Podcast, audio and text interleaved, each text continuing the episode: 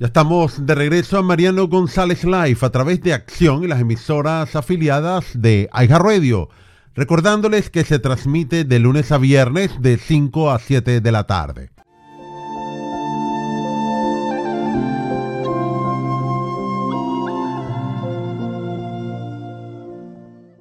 Una nota también que, que mucha gente se cuestiona, y yo estoy incluido, que por qué no sacan el barco de donde está. Bueno, se dice, y esto es tomado de la página genial, eh, que también eh, en la página anterior es zona de investigación, donde tomamos eh, los pasados dos audios.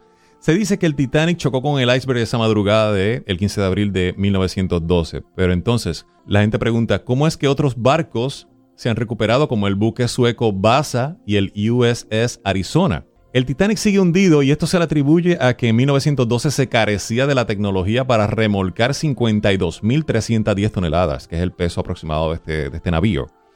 Por lo que las primeras expediciones que se hicieron fueron infructuosas y se tuvo que esperar prácticamente a la segunda mitad del siglo XX.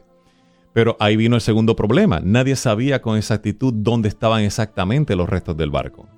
Luego se supo que los restos se encontraban 24 kilómetros de donde la nave envió sus primeras señales de auxilio. En 1985 el lugar exacto es descubierto por accidente, cuando un comandante de la Armada de Estados Unidos dirigió una expedición francoamericana para probar una tecnología en un nuevo sumergible y encontrar dos submarinos nucleares que también se habían hundido. En medio de esa búsqueda es que dan con parte de la nave y luego la nave completa. La pregunta eh, que, todo el mundo se hace, pues entonces, ¿qué esperan para sacarlo? Pues primero que todo dicen que el Titanic se encuentra en una profundidad aproximada de 4 kilómetros. La temperatura es gélida. La proa está en muy buen estado, sin embargo, la popa está sumamente deteriorada. Y pues la gente dice, pues, ¿por qué no sacan uno de dos? No, que se pueda? O sea, pero bueno, eso, posterior. eso podría compaginar perfectamente con todas las cosas que estamos sacando aquí. Yo quizás tenga la respuesta a lo que tú acabas de, mencionar. Pues, pero, pero antes de que dé la respuesta, yo te voy a decir que si las personas tienen mucho problema y dicen, ah, pero quieren ir a ver el barquito y toda la cosa, pues mire, búsquese 100 mil dólares porque están haciendo ya a partir del 2019, ya están haciendo expediciones para allá. 100 mil dólares. Y usted con 100 mil dólares va y le toma fotos, le toma selfie, todo lo que usted quiera. Ok, que nos las envíen, por supuesto. bueno, ¿por qué el, el Titanic en sí, hay varias teorías que afirman, como tú acabas de decir, no fue reflotado, rescatado en general? Bueno, resulta, una vez que los objetos fueron extraídos, digamos de forma puntual, objeto por objeto, tras el naufragio del Titanic, resulta que tenían un número de serie para identificar que pertenecían al barco.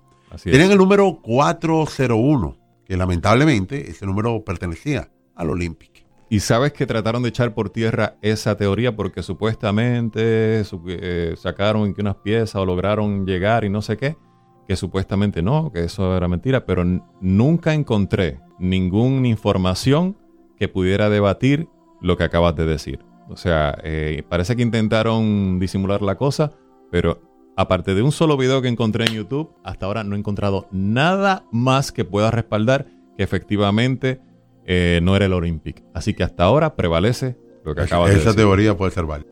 Bueno, la historia siempre ha sido señalada que el hundimiento del iceberg se debe, perdón, el hundimiento del Titanic se debe precisamente a la confrontación, al choque que tuvo con un iceberg. Que esto, aún no diríamos, bueno, simplemente se encontraba en una zona sumamente de temperaturas heladas que era natural poderlo observar durante todo ese momento. Eso es lo que nos han dicho más o menos, Mike, de la historia del hundimiento. Bueno, en realidad, a mí ese cuentito del, o esa historia, o eso como se describe, mm, siempre me despertó sospechas, porque a veces barcos se tropiezan con arrecifes y, y se encallan, pero hundirse por unos pedazos de hielo un barco hecho de, puro metal. De acero. De acero, o sea. Bueno, y tú no has visto, eh, bueno, claro, es hoy en día, cuando han chocado de frente los cruceros contra los muelles de los puertos que no han podido parar a tiempo. Así es. O sea que, bueno, Pero tenemos, tenemos algo aquí que, que lo describe mejor que nosotros.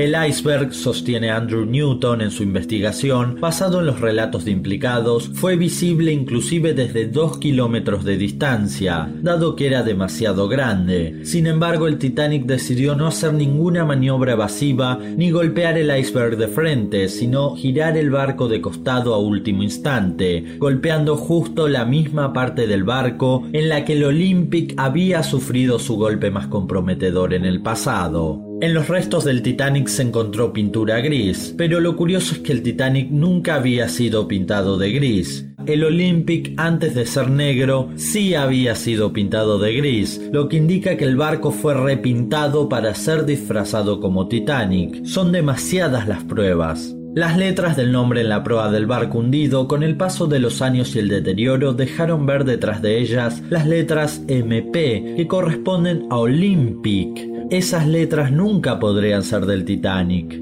Al momento de la botadura, la cubierta A del Titanic estaba abierta, al igual que la del Olympic. Sin embargo, al momento de zarpar apareció cerrada. La reforma se habría hecho de última hora para que la gente notara cambios y no sospechara de que en realidad estaban viajando en el Olympic. A pesar de esto, pasajeros del Titanic dudaban de si se trataba del Olympic. Algo les parecía demasiado raro. También notaron una cierta inclinación del barco que coincide con las secuelas irreparables que le quedaron al Olympic luego de los incidentes. Oye Mike, eh, te quería decir algo bien interesante. Resulta que el menú, la carta de, la noche antes del hundimiento del Titanic fue subastado eh, por un monto de 115 mil dólares.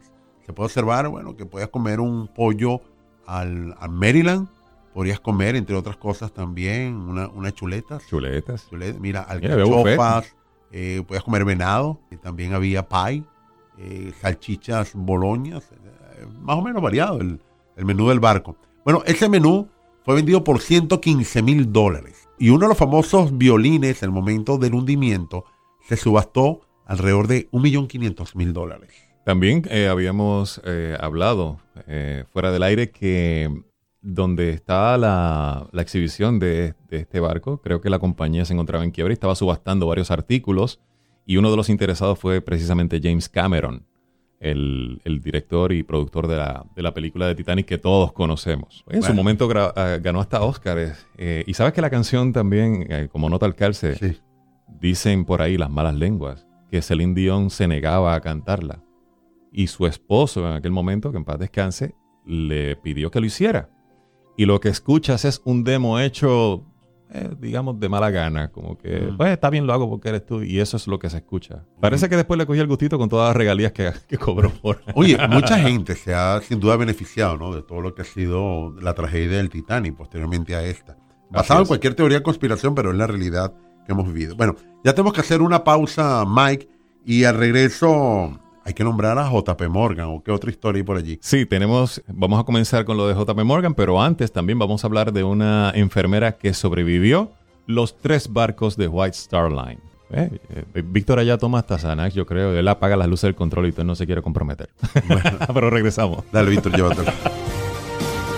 Análisis más noticias de acción en breve con Mariano González Live, exclusivo de Acción 979, primera en noticias muchas personas pueden perder el Medicaid de emergencia sanitaria. Ustedes van a recibir una carta probablemente, por favor, en lo que ustedes reciban esta carta, llámenme. Pueden tener cobertura y con primas desde 0 dólares mensuales. Mi número 407-486-5658. De nuevo 407-486-5658. No deje pasar el tiempo. Está abierto un periodo especial para la inscripción de la ley de la salud en la cual puede obtener un seguro médico a bajo precio. Así que es el momento para revisar su plan de salud médico. Llame completamente gratis al 407-486-5658. Al 407-486-5658. Aproveche la oportunidad de un periodo especial de inscripción por tiempo limitado. Revise su plan, sus opciones. También podría calificar basado en cambios migratorios miembros de familia, salarios y mucho más. 407-486-5658. 486-5658.